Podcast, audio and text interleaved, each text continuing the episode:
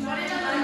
Hace mucho tiempo en una casa que se creía que estaba embrujada vivió un hombrecito que nunca salía de esa dichosa casa. El viejo hombrecito murió en esa misma casa de un infarto, lo que aumentó la creencia de que la casa estaba embrujada. Pasó mucho tiempo antes de que alguien viviera ahí de nuevo. Un día llegó un inquilino llamado Jorge. Él era un hombre normal, nada raro.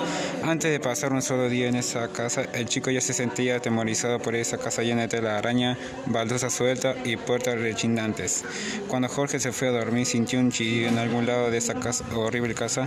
Él encendió una vela y bajó por la escalera. Al bajar vio un escalón abierto y descubrió un cuerpo muerto. El chico atemorizado saltó de la escalera y al caer no quiso darse vuelta porque sabía que algo malo pasaría. Pero no pudo. Él giró su cabeza y vio el mismo cuerpo muerto gritándole, fuera de mi casa, fuera de mi casa. El chico atemorizado trató de tomar un cuchillo que estaba en el suelo, pero no pudo y el viejo zombie lo, lo tomó y lo mató Jorge.